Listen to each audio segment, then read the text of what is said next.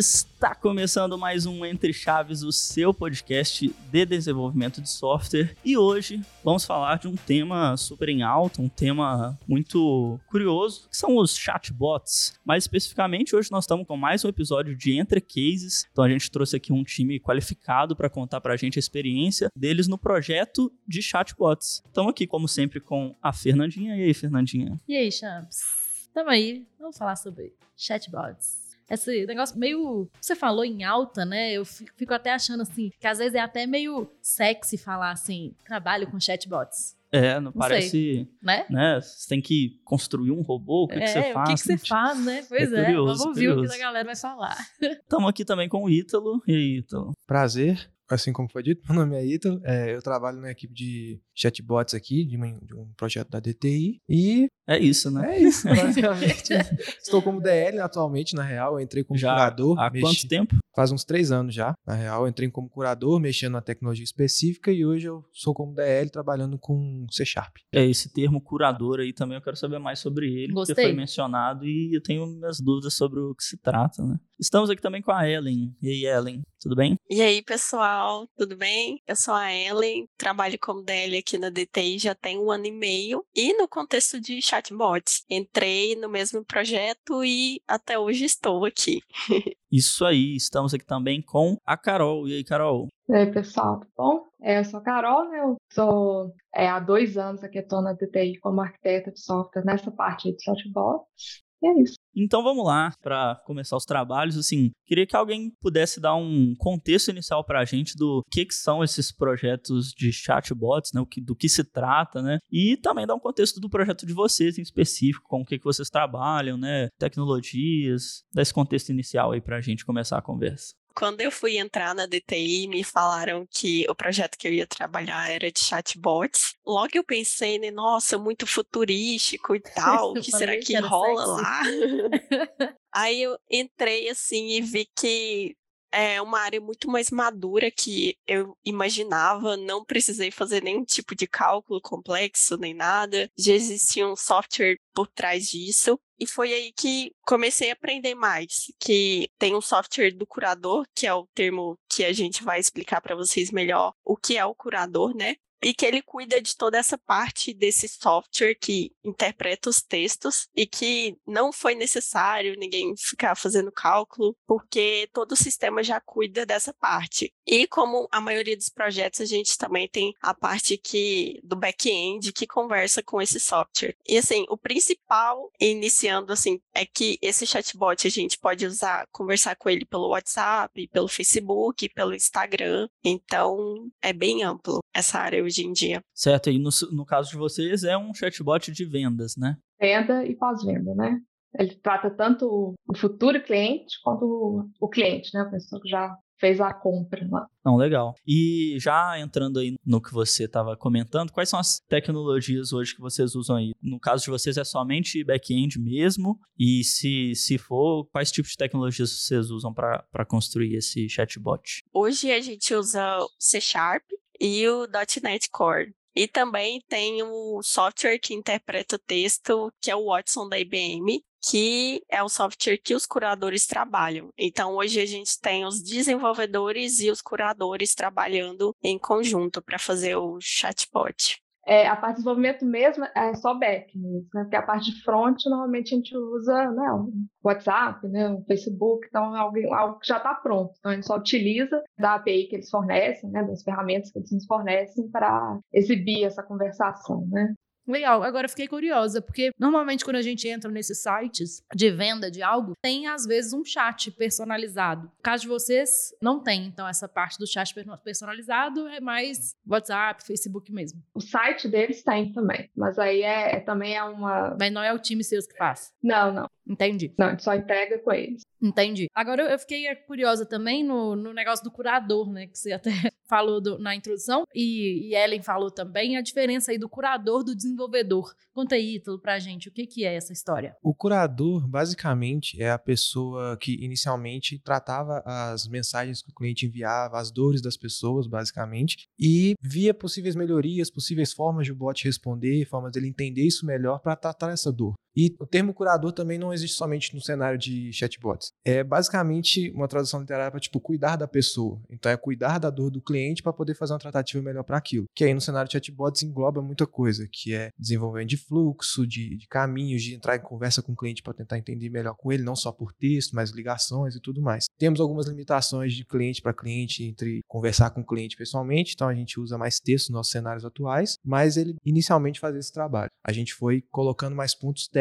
ao longo que os projetos foram crescendo, de questões mais de desenvolvimento, mas inicialmente ele fazia somente isso. E para eu entender melhor ainda, né? Qual é a diferença então de um curador, por exemplo, para um PO? Me pareceu bem parecido assim o trabalho. De, de certa forma, inicialmente era bem parecido porque a ideia era você literalmente direcionar como que o projeto ia crescer, tipo os pontos de dores, melhorias e tudo mais. Como em 2020 o cenário de chatbot cresceu por conta de pandemia, então muitas empresas queriam isso, o papel do curador também acabou se expandindo. Então a gente ficou nessa dúvida sobre o que, que a gente tinha que fazer para melhorar. Então a gente acabou implementando mais coisas de desenvolvedores, tanto que nos nossos projetos hoje temos muitos curadores que têm experiência como desenvolvedores. Eu mesmo, como passei no período de curadoria lá, eu entrei com uma pessoa que formou em informática, com desenvolvimento. Então eu acabei incrementando ideias de desenvolvimento lá dentro. Então, utilizar a ferramenta da IBM Watson de uma maneira mais técnica, algo mais lógico como programação e não só como papel de curador de treinamento. Então a gente foi expandindo isso, reduzindo meio essa ideia de um papel parecido com o PO e essa ideia mais de um desenvolvedor mexendo numa ferramenta que uma empresa nos entrega, basicamente. Então, quando você estava nesse papel de curador, se você era basicamente alguém que tinha esse conhecimento técnico, mas também pisava nessa área do negócio ali para entender essa área do negócio, é isso? Sim, mas meio que foi um perrengue na época. Eu acho que para todo mundo, porque como era bem no início, depois de um certo ponto, não tinha mais referência. Tipo, o resto era tentativa e erro. Isso para vários aspectos, até mesmo de aspecto de código, de integrações com outras coisas, tipo de limitação de ferramentas do, do Watson que a gente utilizava. Então a gente foi expandindo e tentando e ver o que, que dava, o que, que não dava, o que, que era possível de acordo com o que a gente já tinha implementado e tudo mais. E, e, hoje esses curadores são outros colegas do time da DTI aqui mesmo? São pessoas externas ao time? Como é que funciona isso? Hoje, se eu não me engano, nenhum dos curadores dos projetos são da DTI. Um é do cliente em específico e o outro é terceirizado de uma outra empresa também, do que a gente participa E aí eles não desenvolvem atualmente, essas pessoas? Em código envolvendo C Sharp, não. Eles só mexem somente no Watson. Só no Watson mas lá no que... Watson tem algum aspecto que ah, são legal. mais técnicos, como de lógica de programação, que uns ou outros têm mais entendimento. Legal.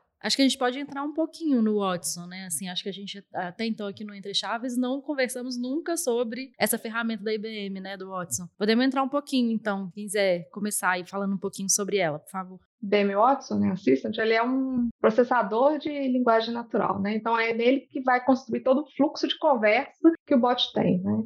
Então é ele que onde a gente constrói o fluxo. Ah, o cliente vai chegar, aí vai ter né, um normalmente ele cumprimenta, então essa ferramenta vem identificar a intenção do, do cliente foi nos cumprimentar, então a gente cumprimenta de volta, informa o que, que o bot pode fazer. E aí, a partir né, das respostas, né, ele vai entendendo o que, que o cliente quer e direcionando para os fluxos que existem lá dentro. Então, essa é tipo, a essência, vamos dizer, a essência de um bot, eu acho que está, no nosso caso, no IBM Watson, né, que é onde está todo o fluxo conversacional, já que o chatbot é um robô que simula uma conversa humana. Né? É, então vocês não, vocês de fato, né, não têm esse papel de saber o que, que o bot vai responder dado certa pergunta pergunta, né? Temos, na real, de certa forma. Porque, assim, igual a Ana comentou, tem as intenções e tudo mais que a gente também treina para o bot entender. Só que na própria ferramenta da tecnologia lá, a gente também define caminhos. Dentro do, da ferramenta do Watson é como se fosse vários ramos de uma árvore, por exemplo, onde a gente coloca condições. Então, se foi retornada uma intenção específica, a gente quer que o bot responda esse texto aqui, por exemplo, ou então um outro texto, ou uma imagem. Então, a gente define de acordo com o que ele entende. O que a gente não tem controle é o meio que tipo assim, como que o bot fez para entender aquilo. A gente coloca alguns exemplos para ele associar aquilo, só que aí às vezes a pessoa manda uma coisa que a gente não treinou, e mesmo assim ele consegue entender corretamente devido aos exemplos que a gente já colocou. Entendi. Então assim, né, dando um exemplo aqui é como se fosse assim, se eu chegar e interagir com o bot falando oi, olá, rei, hey, e aí vocês não têm esse controle que o bot vai entender isso como um cumprimento. Isso, Mas... ele retorna uma porcentagem, tipo assim, ah, eu tenho 90% de confiança que é uma isso saudação, é um... uhum. 80% de confiança que é, 20%, coisas Entendi. desse tipo. Mas a partir do momento que ele entendeu o que é um cumprimento, aí vocês falam assim: ah, se cumprimentou, faça isso, por exemplo. Literalmente um if, se for levar um bruto assim, é igual um if de programação mesmo. É, inclusive, é, um dos papéis do curador é justamente verificar sabe? se a pessoa falou ei, e o bot não entendeu aquilo como uma saudação, mas isso é claramente uma saudação, né? Então ele vai incrementar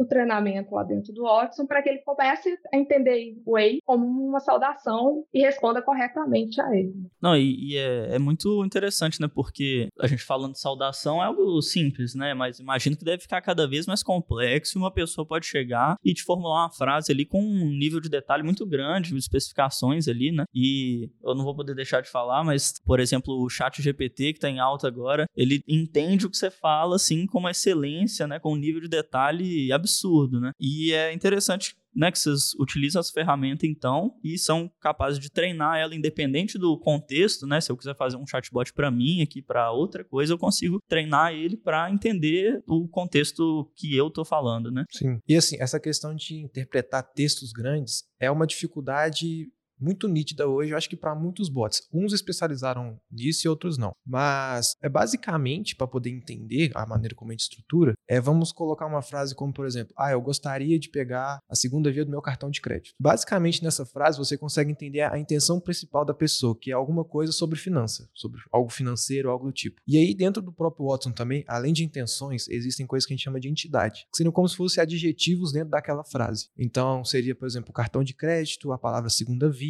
essas palavras soltas, quando montadas tudo numa regra como um if, por exemplo, você consegue definir aonde o bot vai. Então, se a intenção for finança e as entidades forem cartão de crédito e segunda via, eu sei que ele quer a segunda via do cartão de crédito dele, no assunto de finança. E a gente vai estruturando isso lá dentro para ele ir para o local correto e mandar o texto ou a informação correta. Aí, quando o texto é muito grande, envolve muitas entidades, às vezes mais de uma intenção, aí vem aquela questão de confiança de porcentagem, que aí começa a ficar muito mais complexo. Bem interessante isso que você falou, que realmente, assim, né, fico pensando assim, que a gente usa, às vezes, abreviações às vezes, né, uma pessoa erra ali uma gramática, uma coisa, e mesmo assim o bot acaba, sei lá, né, talvez por aprendizado mesmo aí, treinamento, ele consegue entender as coisas que a gente está falando. Mas Champagne mencionou sobre o chat GPT e assim, não sei se vocês conhecem, vocês já ouviram falar do chat GPT? GPT já, é, é impressionante. É, impressionante, mas basicamente, basicamente é um processador também de linguagem natural, né, que está bem em alta. Talvez, isso acho que vale para um outro episódio aqui, com certeza falar sobre sobre isso, né? Mas pode ser que até revolucione o jeito de lidar com a linguagem natural. E isso, esse tipo de, de desconforto, né? De problema que você falou, de, poxa, textos grandes, talvez a gente tenha um problema. Talvez um negócio desse vai revolucionar mesmo o tratamento de linguagem natural. Assim, não sei se você quer falar mais sobre o Watson, mas eu fiquei curioso com o outro lado da moeda aí, que é a parte do C Sharp, do .NET, né? Como é que o sistema de vocês interage, então, com o Watson? Assim, o que, que ele dá de saída e o que, que, que o seu sistema faz, na verdade, né? Não sei, presumindo aí que ele vai conversar com o Watson e juntar tudo isso que você está falando, que você consegue entender para montar alguma saída, não sei, como é que funciona? Eu vou pedir assistência para Ana aqui, que ela deve conseguir me corrigir alguns pontos que eu posso acabar falando errado, mas basicamente, a gente, como a gente não tem um front-end propriamente dito, meio que o nosso front-end é o próprio Watson, a gente acaba utilizando mais serviços como se fosse uma API. Então a gente tem uma API bruta,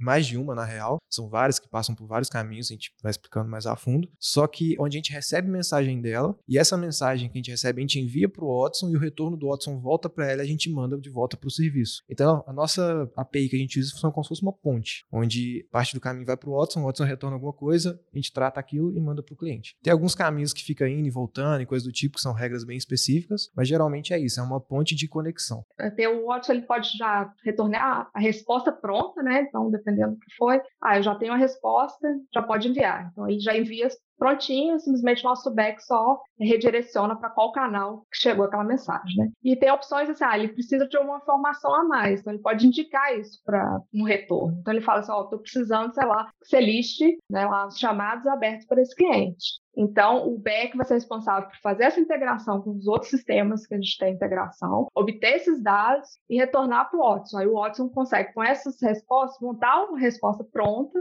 para falar assim: ah, agora eu tenho uma resposta pronta para você enviar para o cliente. Né? Então, ele tem essa, tipo essa conexão, né? Ele pode já dar uma resposta pronta ou solicitar mais informações para o back mesmo. Ah, então assim, né, até naquele exemplo que vocês deram aí da segunda via do cartão de crédito, por exemplo. Aí o meu, o meu back-end vai lá e vai buscar, sei lá, os seus dados e alguma coisa ali e retornar para o Watson, para o Watson transformar aquilo em linguagem natural e o cliente entender aquilo. Isso. Até porque, na real, o próprio Watson, ele naturalmente tem alguns suportes de forma que a mensagem poderia chegar nele primeiro para depois o nosso back. Só que aí também envolve custos de uso da ferramenta e várias outras limitações, por exemplo, de tempo de resposta, coisas do tipo, que fez com que a gente usasse essa arquitetura meio que inversa, onde a gente passa primeiro para a nossa API para depois no Watson. E aí no retorno, se for fazer alguma integração com alguma outra coisa, a gente faz. E aí, se for voltar para o Watson, vai para o cliente de volta, a gente vê como que está de acordo com as regras lá do que a gente quer. Que aí deixa mais responsabilidade para a gente, um custo mais reduzido por não estar tá usando tanto algumas possibilidades de ferramenta do Watson e fica mais barato hoje no mercado, no caso.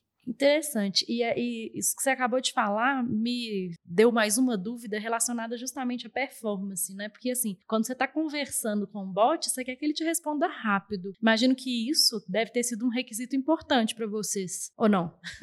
Sim. Quando eu entrei, se eu não me engano, teve um BO bem grande, porque até mesmo para perguntas e respostas que não envolviam, sei lá, integrações com outros sistemas e coisas do tipo, o bot demorava muito para responder. Só que pelo que eu tenho conhecimento da época, não era por conta conta do próprio Watson. O Watson respondia num tempo bem hábil. O que demorava muito era a questão de integração da nossa API, com retorno de WhatsApp, de Facebook, coisa do tipo. A gente trabalhou para reduzir isso bastante hoje. Então, quando é somente texto, acho que em todos os nossos sistemas ele responde bem rápido até, mas quando envolve integrações, naturalmente tem um tempo maior, porque envolve cálculos, banco de dados, às vezes uma API de gerar alguma fatura, alguma informação a mais. Então, acaba demorando. E como é que vocês fizeram para endereçar esse, tecnicamente falando, né? O que, que vocês fizeram para endereçar esse problema? Isso aí foi antes de mim, infelizmente não tem informação.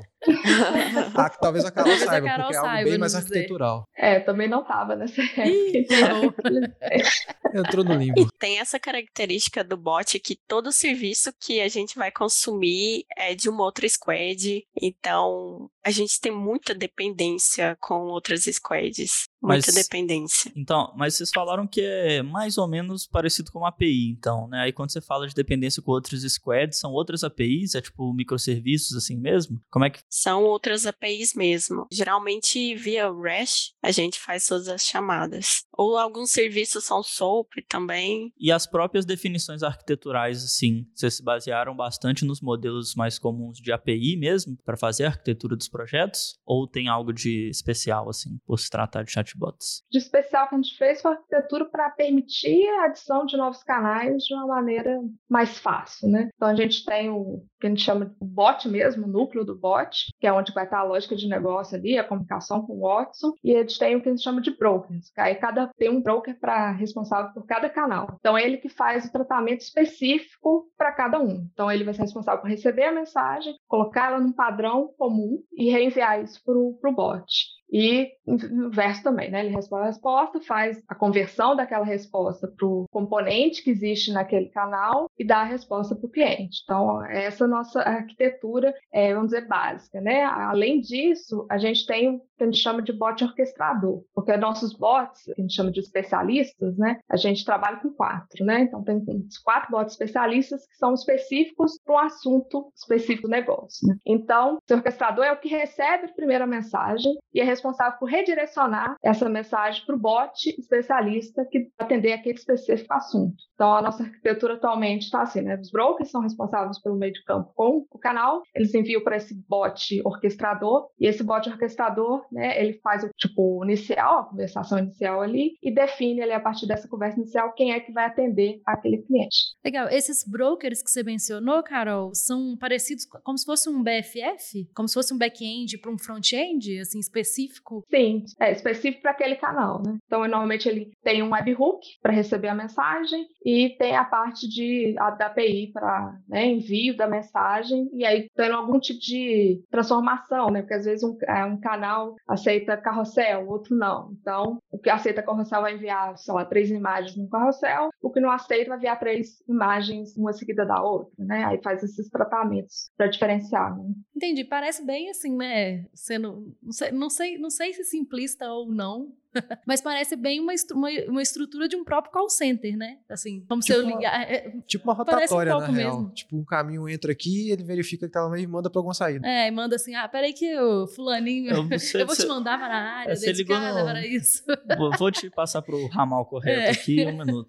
Né? A gente só evita de deixar a pessoa passando raiva também, porque isso aí dá raiva. No nosso caso aqui, a gente evita de se rolar. Só que essa mudança é transparente, né? Eu acho que pro cliente ele, ele nem sabe. É, você não, você não tem que falar e explicar é seu problema é todo de novo, né? É, você não tem que explicar isso, seu é, problema todo. E falando em. falou de passar raiva, né? Assim, existem diversos chatbots hoje em dia, igual você falou, depois de 2020 aí, foi assim, uma febre, assim, né? Todo lugar tinha chatbots. Só que eu já vi muito chatbot que era assim: ah, o que, que você quer? Um, dois, três, quatro, cinco, seis ou sete. Aí você vai escolhendo um, dois, três. Você basicamente tá passando raiva, demora 30 minutos pra chegar no trem que você quer, às vezes não acha onde que é, porque você não sabe onde que tá o trem. Assim, interpretando o texto, assim, imagino que seja muito mais amigável, assim, pro, pro usuário, né? Mas eu fiquei curioso de, tipo assim, como que vocês sabem que tá dando certo, entendeu? Imagino que tem uma situação que alguém vai cair ali numa exceção e vai cair, né, num, num back-office, assim, mas no geral, como é que vocês sabem que tá, que tá funcionando legal, assim, como é que vocês medem isso? Então, esse aí também é justamente o papel bem principal do curador, porque toda mensagem que a gente envia hoje, durante toda a conversa, a gente salva essa mensagem. E aí, naturalmente, o curador meio que separa assim, ah, a mensagem das últimas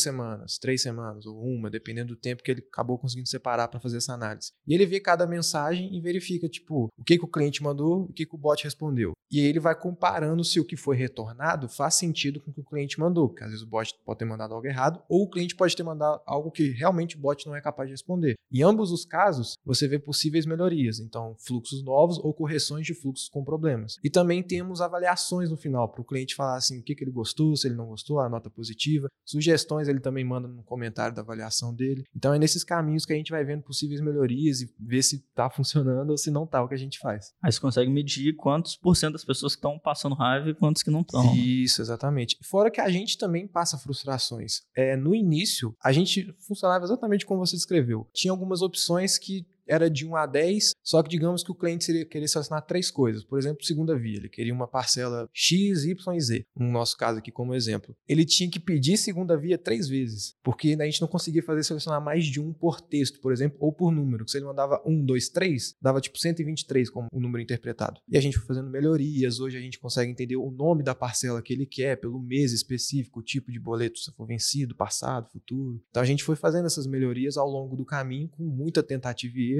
para poder entender se o bot era capaz de entender aquilo, o Watson, como um todo, os textos e tudo mais. Tinha muitas limitações que a gente não conhecia muito bem na época.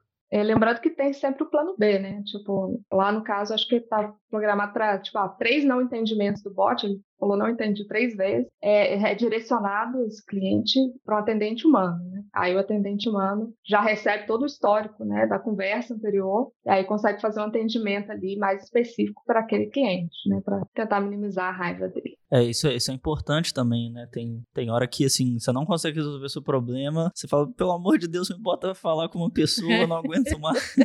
Total. É, e você tem, até mencionou, Champs, também, o, o Ito já tinha falado no início sobre pandemia e o quanto os bots aumentaram, né? De quantas empresas aderiram, né? Esses serviços do bot. E eu fiquei pensando também que quantos serviços também passaram a ser ofertados online, né? Que antes, poxa, você só conseguia fazer uma negociação X se você ia lá no vendedor ao vivo e fazia. E agora o bot conseguiu, né, de alguma forma, vamos falar assim, né, democratizar um pouco mais esse acesso mais horizontal, né, como se fosse assim, mais fácil de certos serviços também, né? Porque eu acho que foi uma, um grande ganho pra gente como consumidores aí. É, e como ele usa a ferramenta que as pessoas já estão habituadas a usar, né? Todo mundo já usa o WhatsApp, né? Então, eu acho que isso também diminui as barreiras do acesso, né, o cliente à empresa, né? Ela sente mais a vontade, né, de entrar em contato do que baixar um aplicativo, né? Quem que nunca, né, ficou enrolando para ligar para pizza, né? Eu mesma já várias vezes.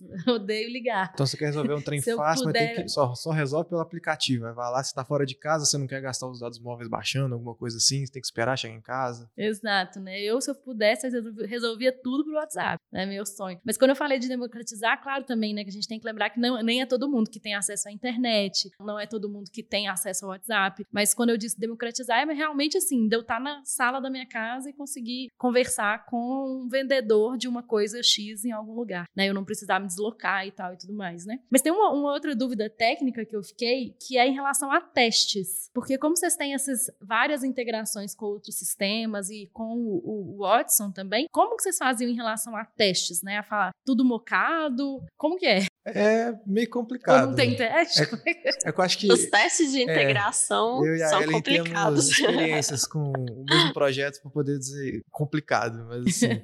Inclusive, essa questão de- dos testes de integração tá para ir para uma sabatina de engenharia. Eita.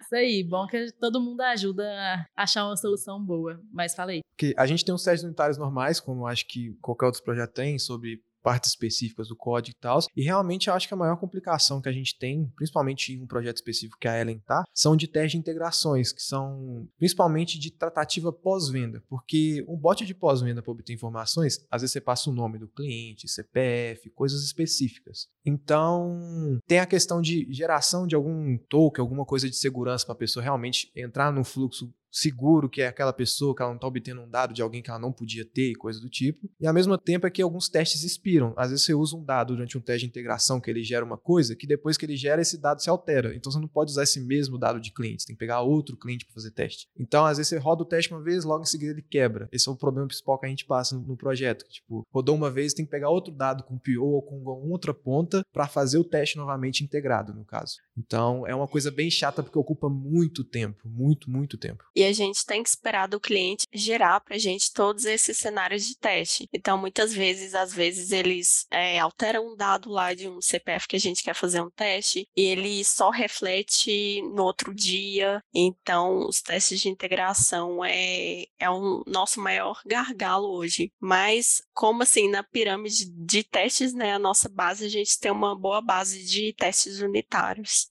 E aí no teste unitário é tudo mocado. O Watson mocado, É tudo- integração com outros, né? mo- mo- tudo mocado mesmo, né? Tudo mocado. Mas Legal. assim, com esses testes unitários, vocês já conseguem garantir que o que vocês estão subindo para produção tá funcionando, porque, né, simula ali as respostas, já dá uma segurança, assim, também, né? Na medida do possível, quando passa um bugzinho ou outro, um BOlinhozinho, aí a gente cobre.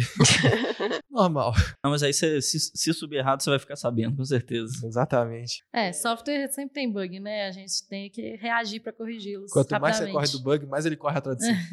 Mas a- aproveitando que vocês estão falando de, de perrengue aí dos, dos testes né, de integração, o que mais vocês acham que foi assim, até hoje no projeto de vocês, desafio técnico ou perrengues maiores que vocês passaram até hoje? O que foi mais difícil, mais complicado? Como que vocês superaram? Conta aí pra gente algum caso aí. Teve um caso não há muito tempo atrás, em que a gente ficou trabalhando numa feature que tinha integração com mais umas três squads, assim, tanto aqui da DTI quanto do cliente. E foi uma época muito difícil, porque a gente tinha que parar nossa sprint no meio do caminho, porque a gente tinha que esperar uma dependência de uma squad deles finalizarem uma parte deles que ainda não estava pronta. E aí eles tinham um prazo X, por exemplo, daqui três meses, e a gente teve que segurar nos próximos dois meses dois meses assim e meio e soltaram e a gente teve que se virar nos 30 para terminar tudo em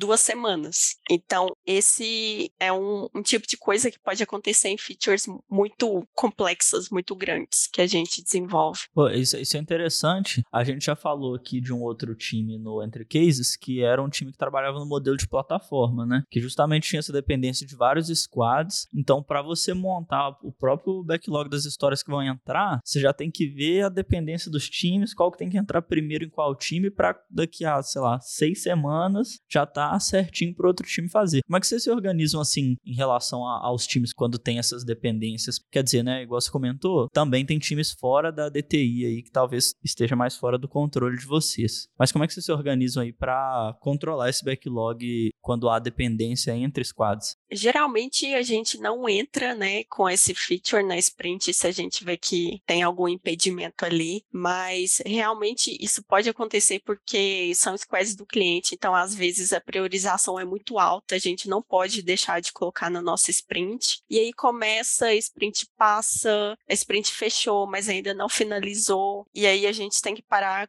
com aquilo por um tempo para esperar outra squad. Então é complicado assim quando a gente mexe com os squads do cliente, porque a gente não tem a mesma liberdade que a gente tem aqui se fosse só squads da DTI, né? É, esse problema, eu acho que ele é extremamente comum, né, quando a gente está falando de mais de um time mexendo, vamos falar assim, no mesmo produto, né? E assim, para mim a solução é, primeira é barrar realmente de entrar, né? Mas concordo com, com o que ele falou, assim, às vezes vai chegar um negócio numa prioridade gigantesca, alguém que gritou mais alto lá, o sobrinho do dono que passou um problema lá relacionado àquela feature que você precisa priorizar, e aí pronto, você tem que acabar priorizando. Mas aí, assim, é alinhar dia a dia os riscos daquilo, né? Assim, alinhar o que que, quando tá tendo, por exemplo, um impedimento, quando tá tendo bloqueio, quanto tempo que aquilo ali tá ficando parado, né? Ou quanto tempo que aquilo ali tá dando de work in progress pra galera. Assim, é ficar dando transparência realmente pra, pra situação real daquela aquela feature e ficar e nas análises críticas, né, quando nas retrospectivas e tudo mais nos hits do time, ficar, né, também levantando essa bola para, poxa, galera, não dá para ser, ser assim sempre, né? A gente entende que de vez em quando até dá, mas sempre não. Sempre não. Tem uma coisa que eu acho que até no meu projeto e no da Eren também, se eu não me engano, que é a questão que o nosso definition of ready, que é tipo o definition de pegar a história para poder iniciar, é tipo não pegar uma história caso aquele endpoint esteja uma dependência no caso e não esteja já pronto é, para é ser ideal, utilizado. Né? Não esse ter é duas ideal, equipes desenvolvendo né? uma coisa que vão ser usada em conjunto ao mesmo tempo. É, isso é Porque em todas as experiências durante três anos que a gente fez, e um ano e meio que a Eren tá aí, que ela também pode confirmar isso, todos os casos que a gente fez paralelo com alguma outra equipe, todos deram errado. É a lei de Sem Murphy, exceção né? nenhuma. Todos deram errado. Se, é a lei de Murphy. Se ele vai pegar para desenvolver o endpoint que você precisa ao mesmo tempo, claramente vai dar algum problema. Vai dar, vai não, pode ser assim tranquilo, né? Ou então ele termina de desenvolver e lá. Ou então, mas teve essa limitação que eu tenho que fazer uma mudança do lado de vocês. Aí, aí você me ferra, Exatamente. porque aí você acaba o meu tempo. mudanças. né? Nossa. É, eu acho que isso exige realmente um planejamento um pouco maior, né? Da, dos times. Igual esse, o Champagne é, mencionou esse outro entre case que a gente teve aqui. Eu acho que é realmente um, um- exige um planejamento real, né? Dessa orquestração aí entre times, no caso como esse, né? É isso aí, assim. Ia perguntar agora pra Carol mesmo, mais arquiteturalmente, assim, a, né, talvez mais high level design, assim, o que que, que ela sentiu que foi mais desafiador, assim, nesse projeto. Assim, projeto de chatbot, imagino que deve ser uma experiência diferente do que um projeto normal, assim, de APIs comum, microserviço tudo mais. É realmente é diferente, assim, né? Mas é, eu acho que assim, de desafio, assim,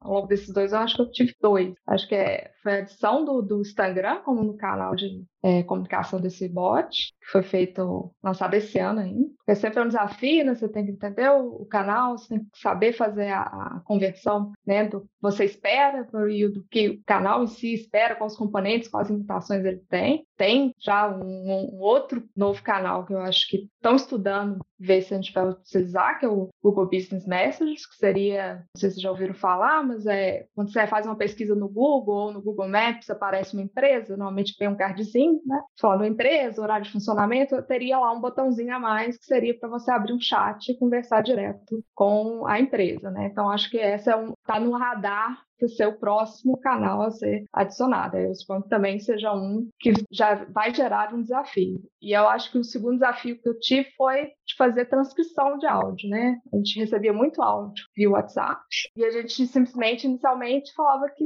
desculpa, não entendo, por favor, mande em texto, né? E a gente viu que estava sendo muito utilizado, então realmente a gente parou para estudar, avaliar as ferramentas que tinham no mercado para fazer essa transcrição. Fizemos avaliação, achamos a, a melhor ferramenta, que no caso a gente está usando a da Google, né? A STT da Google. E aí acho que foi muito interessante, né? Que a gente recebe o áudio, a gente simplesmente transcreve ele e envia para o bot como se tivesse tivesse recebido um texto. E aí todo o funcionamento ali é padrão, né? Tipo, É, e é, e é impressionante como que, assim, à primeira vista, sempre parece algo surreal, né? Você transformar um, a pessoa pedir a segunda via do cartão de crédito em áudio e você conseguir responder para ela. Mas essas ferramentas de mercado mesmo, não só da Google, tem da Microsoft, tem várias outras que tem, assim, são muito capazes, né, de, de fazer essas transcrições, facilitam muito nossa vida, né? Não, total. E assim, né, nem tudo precisa ser ferramenta proprietária mesmo, né? Isso é um aprendizado, eu acho que bem importante aqui, principalmente nesse case aqui. Que tem muita coisa, como você falou, de mercado, de prateleira, que já resolve os nossos problemas e que a gente, claro, né, com uma,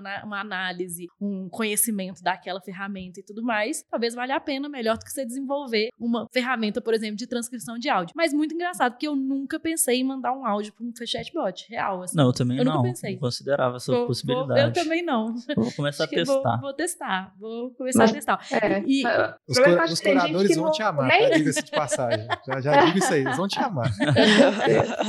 Experiência própria. Tá desganar a pessoa com É. na época, né? total. Mas é engraçado que tem gente que conversa com bot que eu acho que é a pessoa tá achando que tá conversando com um ser humano, porque, né, tipo, explica as coisas, né, faz um, um papo, tipo, quando eu tô conversando com um bot, eu sei que é um bot, as minhas respostas são sempre muito secas, diretas, porque eu sei que assim é o mais fácil dele entender. É, se Mas a tem gente que pessoa, não, tem gente que se a pessoa tá confundindo é porque tá tendo E eu já passei sucesso, por uma né? Experiência muito engraçada, porque eu mandei mensagem uma vez pra uma pessoa, igual como se eu conversaria num bot, muito direto ao ponto. E no final eu fui descobrir que era uma pessoa e eu fiquei, mano, eu tava sendo muito grosso com essa pessoa. muito grosso, não tem como. Olá. Só foi o Não, contrário. Ponto. né? foi tudo diretar. Eu cheguei e falei, meu Deus, o que, que eu tô arrumando? Aí você quer de tanto ficar me mandando mensagem pro bot. Aí Nossa, ficou muito sem graça. que Quando tem vergonha. uns que mandam um beijo, um abraço pro bot, que eu tenho certeza que deve Tem. ter. Tem também, né? né? Tem uns com você que manda Diretaço aí. nem Acontece. oi, né, pra pessoa.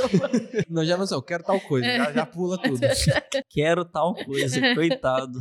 Ela pensa, pô, Inclusive, o bot lá tem um- uma intenção no WhatsApp para identificar assédio. Para ver se ele recebeu Sim, assédio, verdade. ele, ele responde. e aí? Nossa, que tristeza Legal a gente isso, ter né? que se preocupar com isso com o chatbot, É né? porque a, Como a assim, persona ali do chatbot é uma Que mulher. polêmica né? que é essa Então, que você tá falando. Realmente, Pessoas é, que dão em cima. sim, é muito triste você ter- pensar que, tipo assim, é uma coisa que você tem que realmente se preocupar. Mas na época que a gente fez isso aí, tipo, tinha casos muito pesados. Ah, tipo, não, de, um- de umas coisas que você não sentia nem a vontade de ler aquilo. Entendeu? Então, é realmente, é triste pensar que a gente precisa tratar algo desse tipo pra colocar um texto assim, ó, você não pode fazer isso, Ah, pode agora- ser agora eu preso. entendi. Tipo assim, Agora- a gente várias ponto. coisas, entendeu? Agora, Eu quando já tava é te julgando, pesado. porque eu Agora- achei que você tava falando assim, nossa, eu tenho que me preocupar em não assediar um bot. Não, não. Agora eu entendi. Mas é, é bom que agora o sistema, se tem um caso desse, né? Igual você estava falando antes do episódio, em cinco minutos a polícia já tá na porta da pessoa, não é isso? A integração que vocês fizeram. É, infelizmente, assim Oh, não. mas não teve um negócio assim, né? Acho que, não sei se com a Alexa com, ou com... Bia do Bradesco. Foi a Bia? Foi que Ah. ela, que, se eu não me engano, que teve uma propaganda gigantesca do Bradesco para poder falar da Bia e tudo mais, e falou também de, de questões de assédio e tal, só que assim, no dia seguinte teve uma enxurrada de mensagem, teve muitas mensagens nada a ver também de assédio que ela não tava respondendo muito bem, porque eram muitas mensagens mesmo, e o pessoal postando no Twitter, postando em rede social, tipo, como é que o bot responde nada a ver com nada e tal. Então foi bem pesado também, sabe? Se não me engano foi metade de 2021, tipo, junho, alguma coisa. Muito louco isso, realmente, a gente ter esses casos, ter que, ter que né, lidar com isso. Mas o que eu ia falar, na verdade, acho que não sei se foi com a Alexa ou com, ou com assistente do Google, mas que eles têm também umas estatísticas assim de quantas pessoas que xingam a Alexa nesse, nesse sentido de, enfim, né? É, aí daqui a pouco de, de considerar gente. que é uma assistente mulher e por isso eles xingam. Isso é uma né, boa enfim. métrica de mercado também. Você, felizmente ou felizmente, depende de como que é levantada a métrica, a maioria dos assistentes virtuais que tem no mercado são femininas, como um todo. Tipo, é muito raro você ver um chatbot com a persona masculina. O nosso caso também do que a gente trabalha é isso, é um- uma persona feminina também. Porque, infelizmente, tem também esse estigma, tipo, de atendente, mulher e coisa do tipo. Então, infelizmente, foi trazido também pro cenário de chatbot. Então, tem muito caso de, de atendente de persona feminina. Aí fica nessa do assédio aí, daqui a pouco as inteligências artificiais se unem pra acabar com a humanidade E e o aí? pessoal reclama. Aí você vai o quê? Né? Depois reclamar. Robozinho né, né, né, tá dominando o mundo. É. O, o, o desafio desafio mesmo pro, pro chatbots do futuro, eu acho, aí pros próximos anos, vai ser quando eles conseguirem entender o mineiro e falar que eu quero fazer uma segunda via do meu trem aqui pra eu coisar o negócio. Aí, Aí eu quero ver ele entender. Mas é legal você ver uns, uns- umas gírias na- nas mensagens. Você fica sem entender nada, tem hora. Muito Ai, engraçado. gente. Mas isso que você falou, Itana, é bem importante mesmo, assim, é que desse estereótipo da atendente mulher e os bots terem herdados, sei lá, serem car- caracterizados como persona feminina. Eu realmente acho que eu não me lembro aqui de já ter interagido com um bot como persona masculina, né? Isso, enfim. Há muito tempo atrás, acho que se eu não me engano, eu não lembro qual era a construtora. Tenda? Não, acho que era MRV. Que antes era o, o bot de lá, de venda, era o M, é, Mr. V, na real, que era tipo como se fosse o Senhor V. E a atendente lá de pós-venda era a Maria Rosa que era abreviado de MRV, basicamente. Então, o pós-venda, a persona era feminina e a venda era masculino. E hoje, se eu não me engano, a construtora MRV é um bot só, a persona chamada Mia. Justamente voltou pra persona feminina, só que agora para tudo. Então, tipo, mesmo com os casos que eram persona masculina, pelo menos que eu conheço, acabaram virando a feminina. Assim, não sei se vocês vão saber explicar, mas vocês sabem mais ou menos como é que passa por essa decisão, assim, de por que fazer um bot primeiro torná-lo mais próximo de uma pessoa, né, para você conversar, e segundo, uma persona feminina, né? Eu lembro de ter conversado já com chatbots, tipo, impessoais, assim, né? Só um sistema mesmo, né? Mas é, realmente a maioria são pessoas e são pessoas femininas. Por que dessa decisão, vocês sabem dizer? Ou, da persona feminina eu não sei. Talvez a Ellen ou a Ana saibam dizer isso melhor do que eu, alguma coisa desse tipo. Mas sobre a questão de, às vezes, ser meio robótico e às vezes ser mais humano, vai muito de como a empresa quer tratar o, o seu cliente. Por exemplo, às vezes é uma empresa que se preocupa muito com saúde, alguma coisa do tipo, então você tenta ser um trem mais natural para trazer aquela- aquele, aquele cliente para mais próximo da empresa. Então você tenta fazer essa questão mais humana da, da coisa. Às vezes é um chatbot só para resolver problema mesmo, então você não precisa às vezes preocupar muito com essa humanização. Você quer fazer um trem para resolver problema. Então, sei lá, você quer fazer um chatbot para pessoas abrir chamados de problemas e coisas do tipo. Pô, você não precisa fazer um trem muito humano para aquilo. Você dá- vai dar opção, um, dois ou três, problema tal, problema tal, pronto, problema aberto. Então, você não precisa se preocupar com isso. Então, varia muito do que eu acho que a empresa deseja fazer com o cliente com o bot. A conexão entre os dois. É, mas inclusive eu percebi que alguns chatbots com persona masculina já, já estão aparecendo aí. É, não sei dizer assim o nome da empresa agora, mas a gente que está aqui no universo dos bots, a gente já viu alguns, já comentou sobre alguns no nosso time. Parece que o pessoal está tendo uma conscientização disso agora. É bem legal. Eu ia perguntar no Office se tem uma rivalidade entre os robôs. Mas você pode perguntar se Sabe? Não não tem? Não rola uma rivalidade entre os robôs? Tem vários Rola. robôs famosos aqui no Brasil, Não, mas realmente- aqui. Rola. Mas eles ficam se xingando na internet, não? Você pode colocar um, um conversando com o outro. É, coloca um né? pra conversar com o outro. Coloca a Alexa para falar com o Google Assistente Ah, isso tempo. aí, isso, isso explode. tem vários, é um vários vídeos. Isso tem vídeo de TikTok e tal, o povo colocando. Maravilhoso. No final das As- contas, a conclusão é sempre que eles vão matar os humanos. É, no final das contas sempre é. É, inclusive, perguntaram pro Open GPT lá se eles estavam se juntando, os robôs se juntando para fazer uma revolução. E ele respondeu que não, tá? Aí, você acha que ele ia responder que Tá sim? certo. Sinceramente. Tá certo. É o que eu Ia responder que sim? Não. ver. Exatamente o que eu responderia. É. É, muito Tá escondendo o plano. Muito Né? Inclusive, falaram assim, não, foi tal robô que, né, que o chatbot que falou. Aí Ele, não, tá mentindo. Ou, maravilhoso então, assim, espero que o robô de vocês não faça mal a ninguém. Muito pelo contrário, né? É, mas acho que a conversa foi muito boa, assim. Eu, particularmente, que não conhecia quase nada sobre o universo dos chatbots aí, deu pra eu entender muito melhor, assim, tecnicamente como que funciona pra pra construir isso. Achei bem legal mesmo a conversa. E queria agradecer a participação de cada um dos nossos convidados aí. Valeu demais, pessoal. Isso aí, pra quem ficou nos ouvindo até agora, né? Nessa conversaiada. Eu que Então, agradeço o convite. Muito obrigada, Obrigada, gente. gente. Obrigada, Valeu, pessoal. Até, Até mais. a próxima.